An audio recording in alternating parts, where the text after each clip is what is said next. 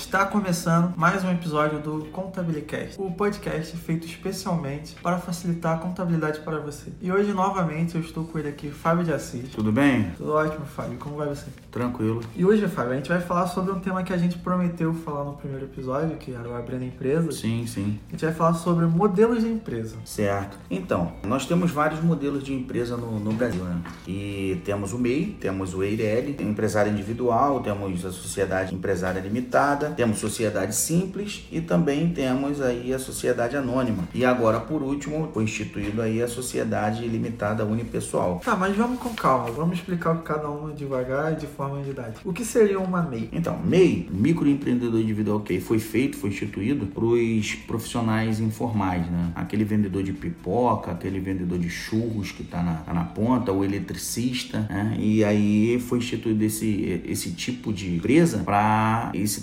trabalhador né, sair da informalidade, ter ali o seu CNPJ. Aquela barraquinha de bala que tem na frente do colégio, então ele se caracteriza como uma MEI. Isso, ele, ele pode se caracterizar como, É, não como necessariamente ele é. Existem algumas limitações, né? Essas limitações do MEI, que é a modalidade mais simples, por exemplo, tem a limitação do valor, né, de receita bruta anual, que é um 81 mil reais. Se esse microempreendedor individual for tirar nota, né, de serviço ou de venda de produto, ele tem que fazer aí anualmente uma tiragem de nota de 81 mil reais. É, pode exceder 20% desse montante. A lei permite isso a ele. Se for menos, então ele não pode abrir uma empresa. Na verdade, isso daí é o valor que ele pode auferir anualmente na empresa dele, de acordo com a tiragem das notas que ele for emitir, entendeu? Tá, então pode ser menos que isso. Pode, não pode exceder. Ah, então ele só pode ceder 20%, mas pode Só ser pode menos. exceder 20% desse valor. Então, praticamente qualquer um pode se encaixar com uma MEI desde que seja informal. É, na verdade, a pessoa para se caracterizar um MEI, ele não pode ter outra modalidade de empresa, não pode ter outro tipo de empresa. Ele, para ser MEI, ele só pode ser MEI, ele não pode ter uma sociedade empresária limitada e uma MEI, entendeu? Ou é um ou é outro. Então, para facilitar, se ele, por exemplo, ele tem uma empresa super dá lucro, uma empresa boa. Aí um dia ele resolve, pô, acho que vender pipoca é minha paixão, vou sair por aí vendendo pipoca. Ele não pode se caracterizar como uma MEI tendo essa outra empresa. Não, não pode. E depois da MEI, qual outro tipo de empresa, assim, mais se aproxima no nível, no rendimento, tamanho? Na verdade, como eu falei anteriormente, o MEI foi instituído né, pelo governo para captar os trabalhadores informais. É o tipo de empresa que é o mais acessível para esse tipo de, de, de trabalho, esse tipo de empresário, entende? Sim, o MEI ele tá na camada de baixo da pirâmide. Justo, justamente. Qual é o segundo andar da pirâmide? Então, aí a gente não pode caracterizar por isso, né? A gente Ah. tem que caracterizar por, como a gente está falando, tipo de empresa e de acordo com o que aquela pessoa ali pretende fazer, quais as atividades que ela pretende exercer, entendeu? É, temos a Eireli, a empresa Eireli, né, de responsabilidade limitada, empresa individual. Essa tem uma característica importante que é que os bens do empresário não se confunde com os bens da empresa.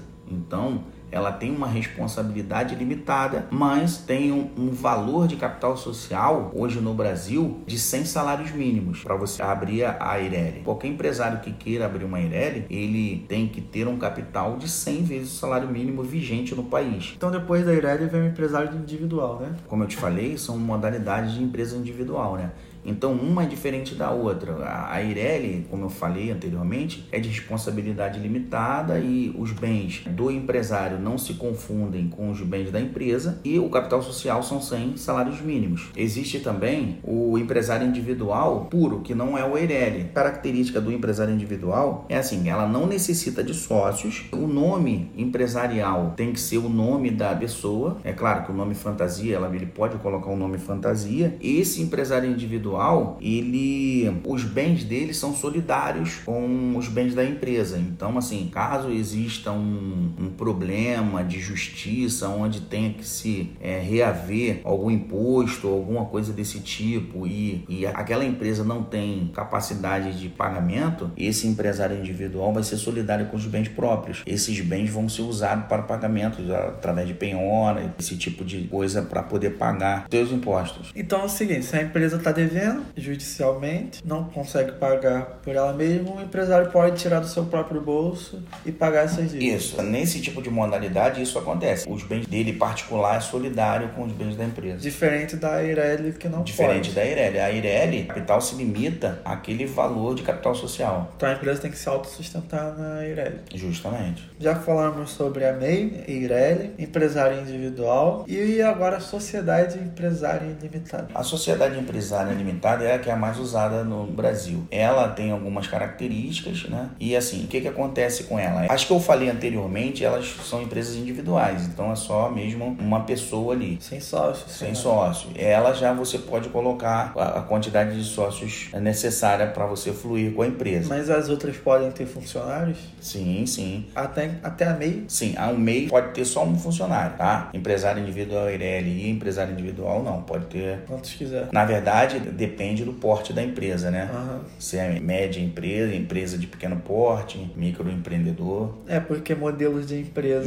Microempresa, né? Porque modelos de empresa e porte são coisas diferentes, embora o nome se isso, confundam, isso. né? É. Porte é para te sinalizar qual o valor que você pode oferir anualmente, né? Que é o que eu falei sobre o MEI. Ele pode oferir 81 mil, né? Aí já a empresa de pequeno porte e também a microempresa tem os valores ali para ganhos, né? Oferido anualmente. Aqui, como a gente está falando da empresa sociedade empresária limitada, você pode colocar os sócios, né? Mais de um sócio, funcionário de acordo com o porte da empresa e ela é feita através de contrato social onde é delimitado todas as cláusulas ali, né, de acordo com o Código Civil, para a elaboração ali daquele contrato social. E a sociedade simples? A sociedade simples, ela é para atividades intelectuais, tipo médico, dentista, advogado, arquiteto. Ela pode ser através de prestação de serviço e também geralmente é composta de dois ou mais sócios, né? Então é para, no geral, consórcios, escritórios. Isso, isso. É na verdade a sociedade simples ela pode ser sociedade simples pura e a sociedade simples limitada, né? O que diferencia uma da outra é que a sociedade pura, como a Ireli, ela não conta com separação dos bens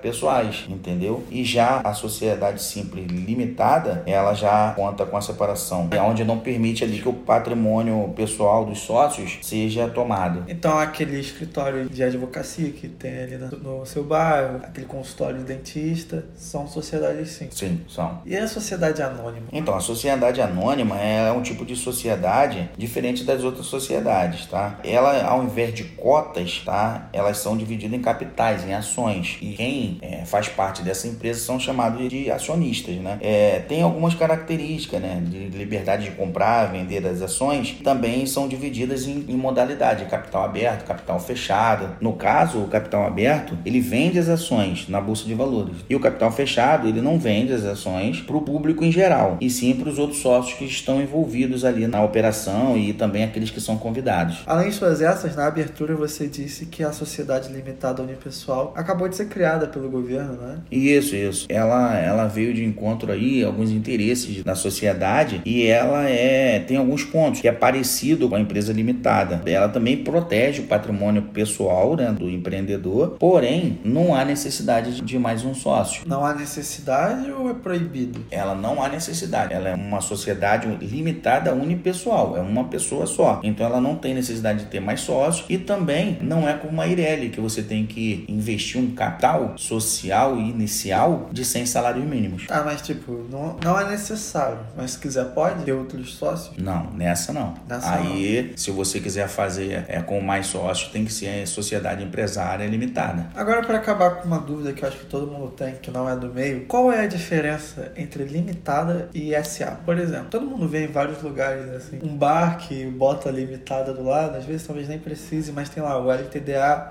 tem também o Monstros SA. Então, qual é a diferença entre limitada e SA? Então, foi justamente isso que eu falei. Na empresa limitada, ela não participa, né? Lá é, são cotas, de cotas de participação, são cotas. Cada sócio tem cotas. Na sociedade anônima, a empresa é gerida por ações, ações de capital aberto ações de capital fechado, onde capital aberto é lá com a, com a bolsa de valores, né? É colocado lá para venda para qualquer um que queira comprar, o que acontece com a Petrobras, com a Eletrobras e outras aí. A limitada, então, não tem um esquema de ações, mesmo Não. que seja interno? Não, não. São cotas. Cotas de participação na empresa.